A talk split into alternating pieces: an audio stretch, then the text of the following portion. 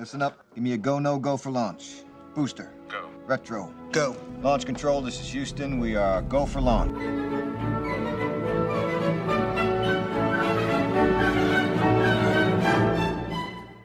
Use the Force, Luke.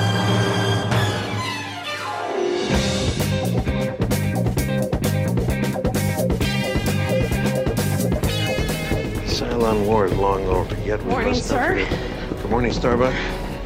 What do you hear? Nothing but the rain. Grab your gun and bring in the cat. Boom, boom, boom.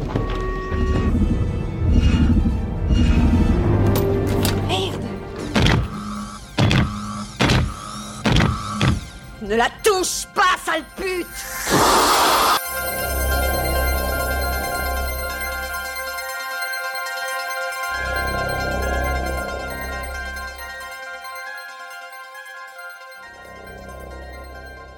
Bonjour à tous. Je vous souhaite la bienvenue dans ce nouvel épisode. Aujourd'hui, on va voyager mais pas vers une destination. Aujourd'hui, on va parler d'un moyen de transport que je dois vous avouer, j'aimerais bien qu'on invente. Ça me simplifierait la vie. Bon, même si ce que je vais vous raconter, ça va vous faire peur sur la téléportation. Eh oui, nous allons parler de téléportation à travers la nouvelle La Mouche de Georges Langelan et ses adaptations cinématographiques. Mais comme d'habitude, je vais vous replanter le décor. La première fois que j'entends parler de téléportation, c'est pas dans La Mouche, c'est en lisant La Lumière d'Ixo, l'album de Yoko Tsuno dont je vous ai raconté l'histoire euh, dans mon premier épisode. Dans cet épisode, euh, dans cet album de Yoko Tsuno, Yoko se retrouve sur une planète où une civilisation utilise un, mi- un miroir pour téléporter de l'énergie.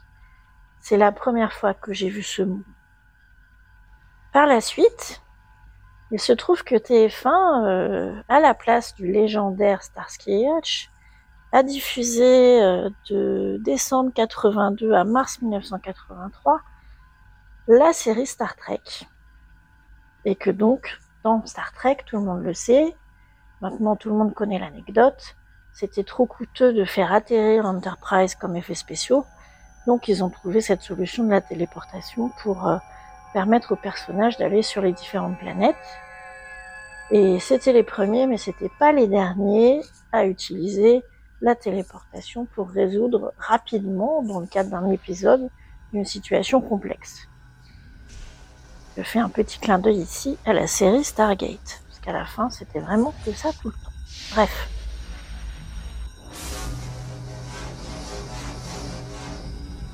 Donc j'ai lu ce mot téléportation, et la première fois que j'entends parler de la mouche, c'est en classe de quatrième. Pourquoi? Parce que au collège, ma professeure de musique s'appelait Madame Langelan. Et il se trouve que son beau-père, c'était Georges Langelan, l'auteur de la nouvelle La Mouche. Alors, cette nouvelle, elle a paru pour la première fois en 1957 en anglais, dans la revue Playboy. En effet, Georges Langelan, c'était un journaliste, écrivain, franco-britannique, parfaitement bilingue. Il est né en 1908, décédé en 72. Il était donc journaliste et pendant la guerre, il a fait partie de la résistance il a un petit peu joué les, intermédiaires entre les Anglais et les Français. On ne sait pas trop en fait. Mais en tout cas, dans mon collège, notre prof, qui adorait, je vous le rappelle, la science-fiction en quatrième, nous avait lu en classe intégralement cette nouvelle La Mouche de Georges Langelan.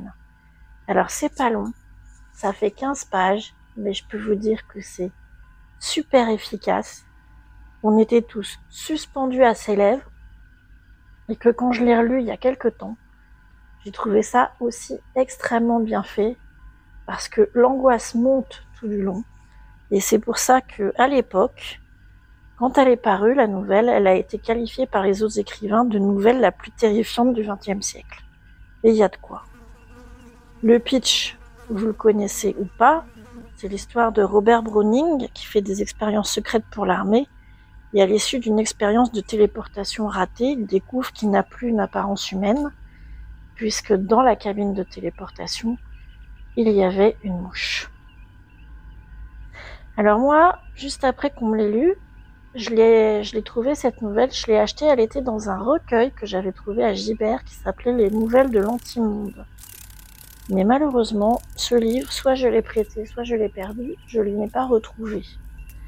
Donc, ce que j'ai dû faire, c'est que donc j'ai, recherché la nouvelle La Mouche et j'ai eu la bonne surprise de me rendre compte que c'est maintenant dans un étonnant classique chez Flammarion qui a été ressorti en 2008 avec les notes d'un professeur de lettres, monsieur Frédéric Maget.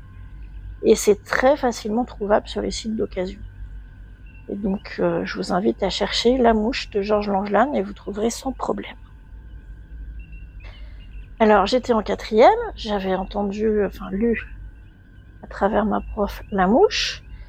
Et deux ans plus tard, alors que j'étais en seconde, en 1986, j'ai eu la surprise de voir qu'il y allait avoir une adaptation cinématographique. Mais à l'époque, moi, je ne savais pas du tout qui était David Cronenberg, qu'il faisait des films d'horreur. Je ne le savais pas du tout. Alors j'avais amené tout l'internat le mercredi après-midi à voir le film La Mouche de David Cronenberg. Alors au niveau du projet, c'était initialement Tim Burton qui devait prendre, euh, qui devait faire l'adaptation, mais ça a été repris par Cronenberg qui a accepté, mais en disant qu'il allait vraiment modifier le script et vraiment pas forcément être fidèle euh, à l'écriture de Georges Langelan. Donc vous connaissez un peu le casting, il y a Jeff Goldblum et Gina Davis qui étaient ensemble à ce moment-là.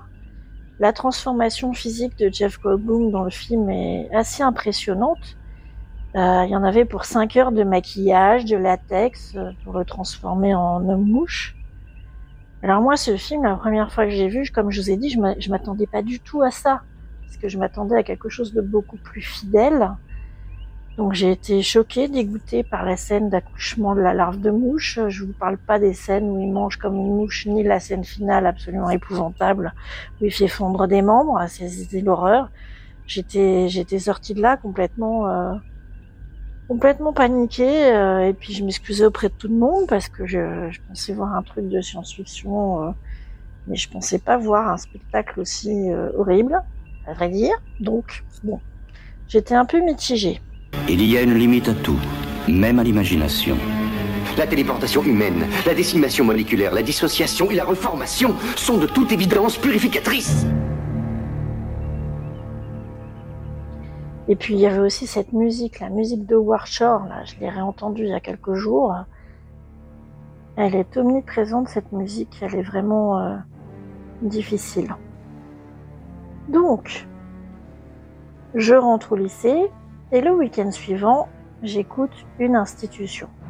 Une institution dans la famille.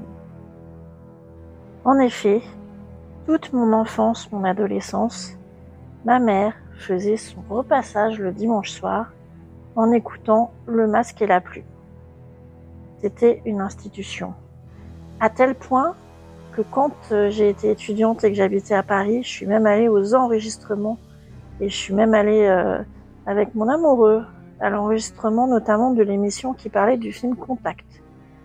C'était le jeudi soir à la maison de la radio, il y avait Jérôme Garcin et tous les journalistes et on pouvait aller gratuitement euh, voir les enregistrements du Masque et la Plume. J'y suis allée à plusieurs reprises. Donc le dimanche soir qui suit la sortie de la mouche au cinéma, j'entends le Masque et la Plume. Et qu'est-ce qu'ils disent dans le Masque et la Plume? Je rappelle qu'on était en 1986. Ils disent que La mouche c'est un film sur le sida. Et moi j'écoute ça, alors effectivement, c'était euh, les débuts du sida. Hein. Il n'y avait pas la ZT, il n'y avait pas le DDC, les décès, il n'y avait pas les trithérapies. C'est vrai que c'était la mort en quelques mois, le rejet, euh, la stigmatisation, la dégradation physique, euh, avec tous les drames qui sont passés, euh on, a peut-être oublié maintenant. Hein. Et donc, Ils disent que La Mouche, finalement, c'est un film sur le corps qui échappe, qui devient malade. Et ils disent que c'est un film sur le sida. Moi, j'ai pas compris ça à cet âge-là, à 15 ans. Mais là, il se trouve que je l'ai re-regardé, La Mouche, il y a quelques jours, pour en parler. Et euh, le jour où j'ai regardé La Mouche, vous savez tous que je combats le cancer, ben, c'est le jour où j'ai perdu euh, la plupart de mes cheveux. Et effectivement, j'ai regardé ce film et ça m'a vraiment fait penser au corps qui échappe, au corps malade et la dégradation physique qu'on voit se, se, mettre en place dans le film, effectivement, euh, fait penser à la dégradation physique de la maladie. Donc c'est vrai que par rapport à l'année 1986, je pense que leur interprétation était euh, correcte. C'est aussi le savant qui se croit tout puissant, qui croit qu'il va changer le monde et qui est victime de son expérience. Hein. C'est aussi pour nous mettre en garde, ça j'en ai bien conscience. Alors c'était la deuxième adaptation. Moi je savais pas du tout qu'il y avait déjà eu un film en 1958. Ce film, je l'ai vu en streaming quelques années plus tard et pour le coup, il est, c'est une adaptation beaucoup plus fidèle à la nouvelle, sauf la dernière image qui n'est pas dans le livre. Et je vous préviens tout de suite, arachnophobe, euh, abstenez-vous. C'était ignoble cette image. Bref.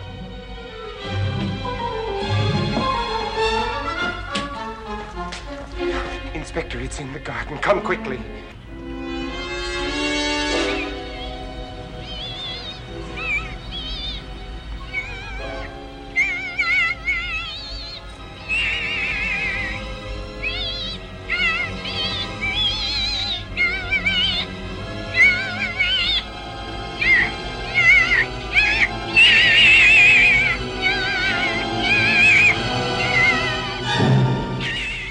Je vous invite à, lire la nouvelle de Georges Langelan, vraiment.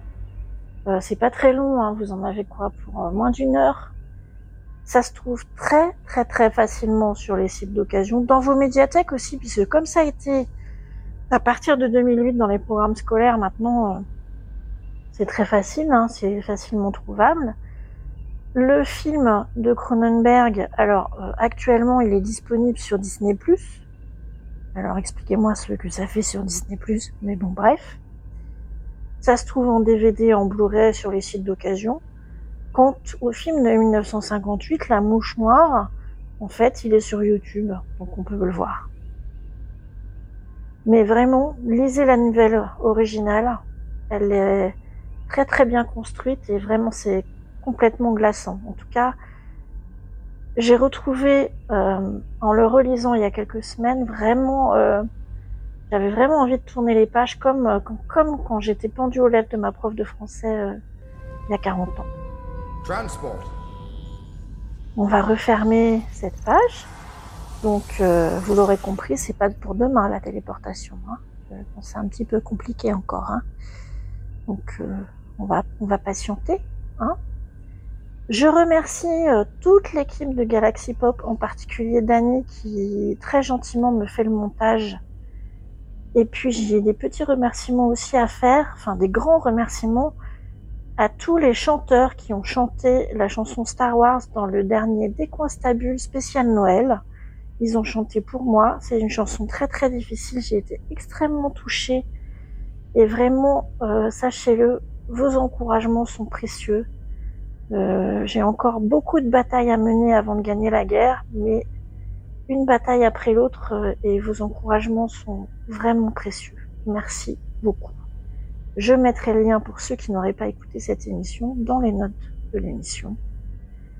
Un autre petit focus que je voulais faire, c'est euh, envers l'association Bad Geek. Alors c'est une association qui aide les podcasteurs, qui organise notamment le festival Podren qui a lieu pendant le week-end de Pâques. Mais cette année, ils se sont lancés et ils envisagent d'organiser en octobre Pod Paris. Et autant au mois de mars 2024, je pense que je n'aurai pas fini de mener la guerre, autant j'ai un peu d'espoir d'être arrivé au bout des batailles en octobre. Alors, trouver des locaux à Paris, c'est compliqué. Ils ont, envisagé de faire le festival Pot Paris à la Bellevilloise. C'est un lieu très sympa dans Paris 20e où je suis déjà allée. Mais comme c'est très cher, ils ont besoin de financement. Ils ont lancé une cagnotte et je vous mettrai euh, le lien dans les notes de l'émission. N'hésitez pas à les aider. Je suis sûre que le festival sera très très sympa et que le lieu s'y prêtera très très bien. Alors je vous invite bien sûr à venir discuter avec moi de, la mouche ou toute autre chose sur les réseaux sociaux. Je suis sur X ou alors sur le ciel bleu et je vous mettrai le nom des comptes sur C592 dans les notes de l'émission. À très bientôt. Au revoir.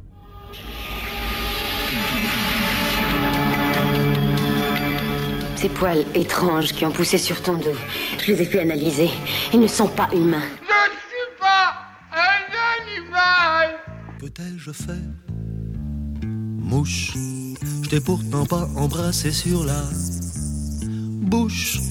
Tu me fais ta ronde d'amour. Je crois que j'ai fait une touche. Que t'ai-je fait Mouche? Je suis ton vol et mes yeux louche. T'ai-je apprivoisé, ce serait louche.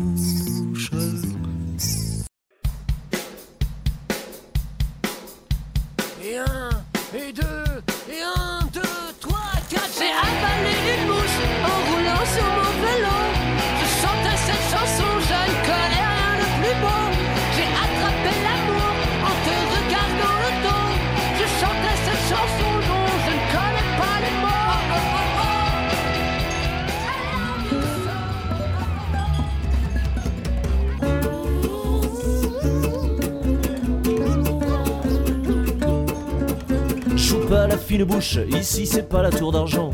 On y boit la louche, du jage à des capons. À l'entrée de la cuisine, y a du scotch autocollant où les mouches s'agglutinent. Et moi ça me fait marrer de parier dans quel plat la prochaine va tomber. Moi, si j'étais une mouche, j'irais droit dans le décolleté de la serveuse.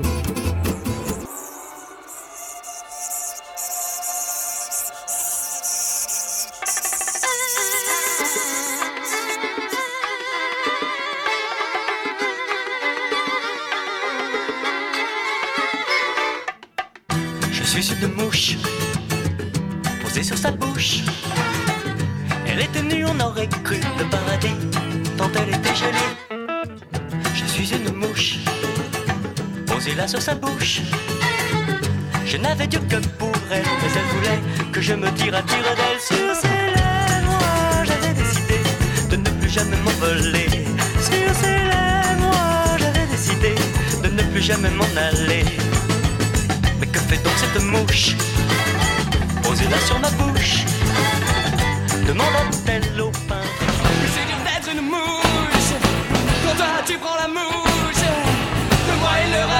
qu'un point sur le tableau Comme le ciel est loin